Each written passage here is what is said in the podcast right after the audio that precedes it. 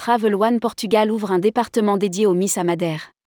Interview d'Alexandre Richard, directeur des ventes de Travel One Portugal. La saison estivale s'annonce très bonne pour l'agence réceptive Travel One Portugal.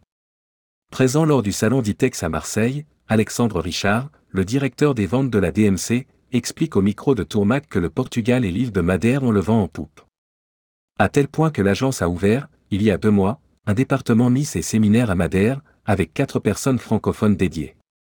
D'autres départements Miss devraient voir le jour au Portugal, à Lisbonne et en Algarve. Rédigé par Céline Imri le jeudi 6 avril 2023.